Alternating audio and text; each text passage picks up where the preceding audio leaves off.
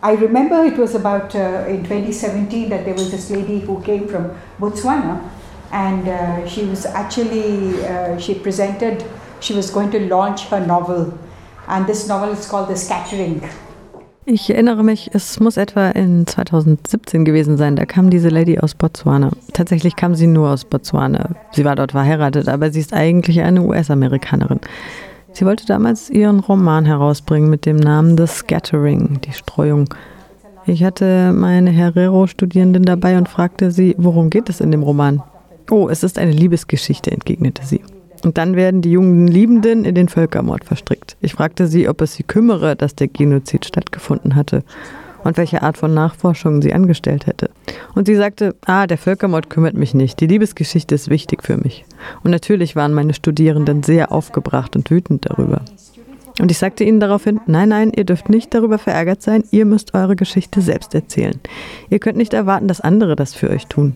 So begann das Projekt. Ich begann mit den Herero zu arbeiten. Zuallererst musste ich die Mitarbeit der Ältesten anerkennen. Sie waren es, die ihre Geschichten mit mir geteilt haben. Wir finanzierten diese Studien über die Basler Afrika-Bibliografien.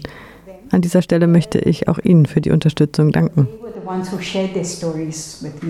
So we started this project with funding from Basler Africa. So I'd like to also acknowledge Basler Africa Bibliography that gave me the funding to conduct this research. And this is what the research is about. I think this is a very important Meiner Meinung nach ist das hier ein sehr wichtiges Buch des Kaisers Holocaust, Deutschlands vergessener Völkermord.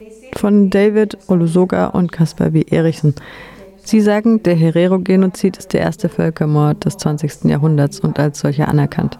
Und viele Leute wissen nichts davon. Hier eine Anekdote. Ich ging zu einer Konferenz in Kambodscha der Internationalen Gesellschaft der Wissenschaftlerinnen und Wissenschaftler, die sich mit Genoziden befassen. Es waren fast 350 WissenschaftlerInnen anwesend und nur drei von uns vom afrikanischen Kontinent. Das waren ich, mein Kollege aus Namibia und ein weiterer Herr aus Simbabwe. Niemand der Anwesenden hatte auch nur von dem Herero-Genozid gehört. Niemand. Das liegt daran, dass das Thema öffentlich kaum thematisiert wird. General Leutwein war in den 1880er Jahren bis 1904 General in damals Deutsch-Südwestafrika und hatte ein gutes Verhältnis zu den Herero, obwohl das auch von manchen Leuten in Frage gestellt wird. Und er wurde von Lothar von Trotha abgelöst. Der hatte eine ganz andere Meinung zu den Herero, denn diese hatten Waffen und konnten kämpfen. General von Trotha erließ also diesen Vernichtungsbefehl am 2. Oktober 1904, ausnahmslos alle Herero zu töten, Männer, Frauen und Kinder stand against the Hereros because the Hereros had guns and they could fight. And so the, uh, General von Trotha felt Raphael Lemkin war ein polnischer Jude, der dem Holocaust in die USA entfliehen konnte und er war der erste, der das Wort Genozid formuliert hat. Wenn wir die Definition des Wortes ansehen, dann muss die Intention, eine bestimmte Gruppe auszulöschen, vorhanden sein. Von Trotha formulierte das ganz klar. Zitat, das Volk der Herero muss jedoch das Land verlassen. Innerhalb der deutschen Grenzen wird jeder Herero mit oder ohne Gewehr, mit oder ohne Vieh erschossen. happens in a genocide is that there should be intent, that you have an intention to kill. And here, very clearly in Bontrota's uh, uh, document, he says, if you don't das war 1904 und 80.000 Menschen, das sind 80 Prozent der Herero-Bevölkerung, wurde ermordet. Sie wurden erschossen und die Überlebenden wurden ins Ohamakari-Plateau getrieben. Die Soldaten jagten hinter ihnen her. Es kam der Punkt, da sollten sie keine Munition verschwenden. Also wurden die Herero in die Wüste Omaheke getrieben und die Soldaten ritten zu den Wasserlöchern und vergifteten sie. Viele starben so, ich habe viele dieser Geschichten gehört und gesammelt. Einige wurden vergiftet, viele verdursteten in der Wüste.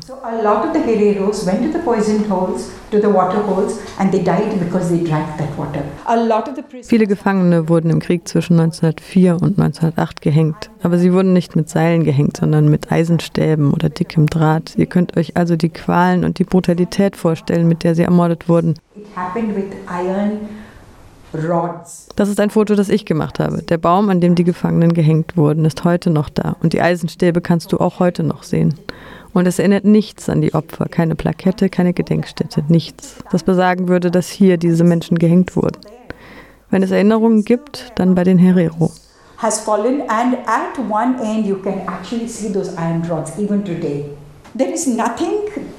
This 1904 bis 1908 starben viele Menschen. Dann merkten die Deutschen, dass sie auch die Arbeitskraft der Herero ausbeuten könnten. Da versammelten sie die Hereros und hier kamen auch die Namas ins Spiel. Sie wurden auch zusammengetrieben und sie brachten sie nach Swakopmund, nach Windhoek und nach Lüderitz in die Konzentrationslager. Einige wurden in Eisenbahnwaggons dorthin gebracht, andere wurden gezwungen zu laufen. Wenn ihr mal in Swakopmund wart oder in Lüderitz, dann wisst ihr, wie kalt es dort ist. Es ist eiskalt. Du kannst dort nicht überleben, wenn du Lederhäute trägst. Die Herero lebten damals inmitten von Namibia, wo es nicht so kalt ist. Dort haben wir keine Minusgrade. Viele starben also im Konzentrationslager aufgrund der Kälte. Sie durften kein Feuer entzünden und sie bekamen auch kein Fleisch zu essen. Die Herero-Kultur basiert nämlich, wie wir wissen, vollkommen auf Rinderzucht. Die Ernährung basiert auf Fleisch, Milch, Käse und solchen Dingen. Sie gaben ihnen Reis zu essen, aber es gab kein Feuer und keine Kochutensilien. Also verhungerten sehr viele und starben an Durchfallerkrankungen. Und außerdem wurden sie absichtlich mit Krankheiten infiziert, um zu sehen, was mit ihnen passiert. Es war wie ein Versuchslabor. Und dazu mussten sie sehr schwere Arbeit verrichten. Sie wurden gezwungen, Steine zu brechen und die Eisenbahnlinie damit auszulegen.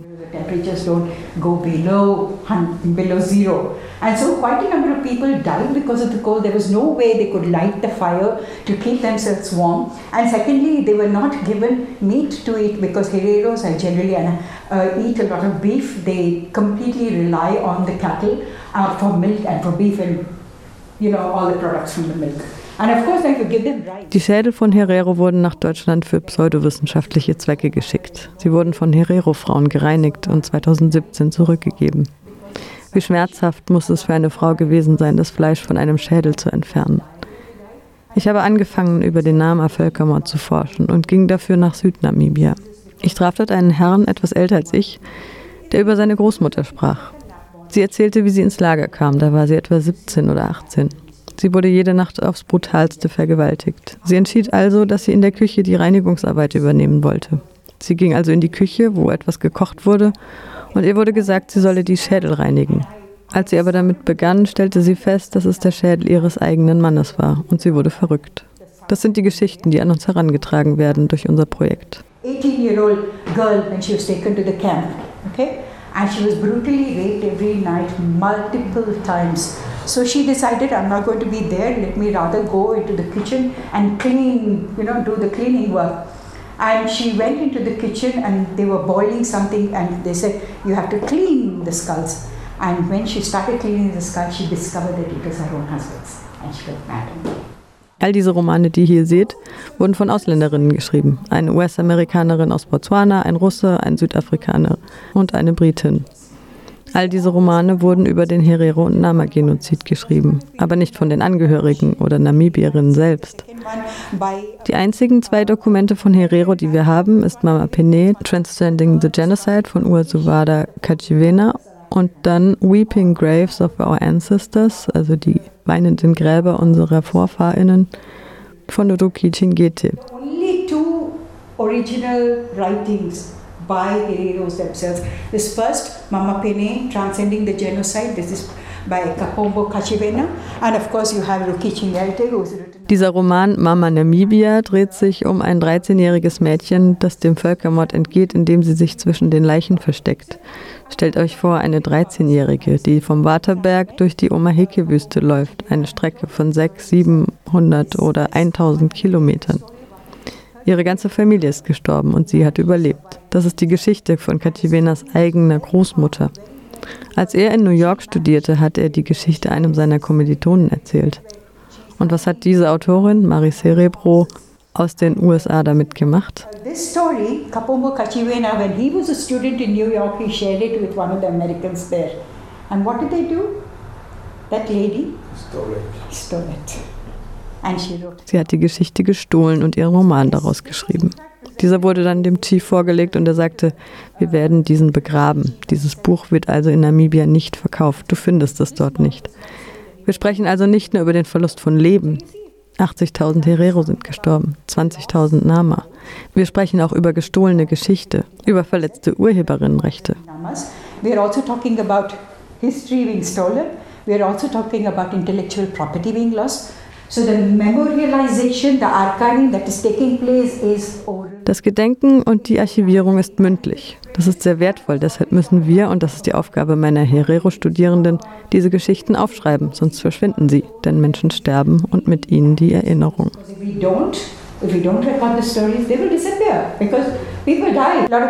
Viele Leute gingen nach Botswana, sie gingen nach Kamerun, in den Norden und in den Süden von Namibia. Unsere Forschungsmethoden macht sich den Schneeballeffekt zunutze. Wir hatten 28 Interviews und überall, wo wir waren, haben wir gezielt mit Menschen über 80 Jahren gesprochen. Denn wir wollten mit Leuten reden, die direkten Kontakt zu den Überlebenden hatten. Eine Person, die mit einer Oma, einem Opa oder einem Großonkel, der überlebt hatte, groß geworden ist. So somebody who had grown up with a grandmother or a grandfather who had survived, a granduncle Manchmal erlaubten sie uns danach nicht, das Interview zu verwenden, das wir gerade geführt hatten. Aber generell wurden wir sehr gut empfangen und viele Herero-Leute waren bereit, uns ihre Geschichte zu erzählen. Die erste Person, die wir interviewten, Erika Hembako, fragte, und das bezog sich auf mich, wer ist diese Frau, wo kommt sie her? Denn sie hatte wahrscheinlich noch keine indische Frau zuvor gesehen. Warum leitet sie diese Forschung und nicht meine Kinder? Ich sagte, nein, nein, ich leite diese Forschung nicht. Ich bleibe im Hintergrund, ich ermögliche das nur. Ich will, dass die Herero-Leute ihre Stimme erheben und ihre eigenen Geschichten erzählen. Das ist die Hauptsache.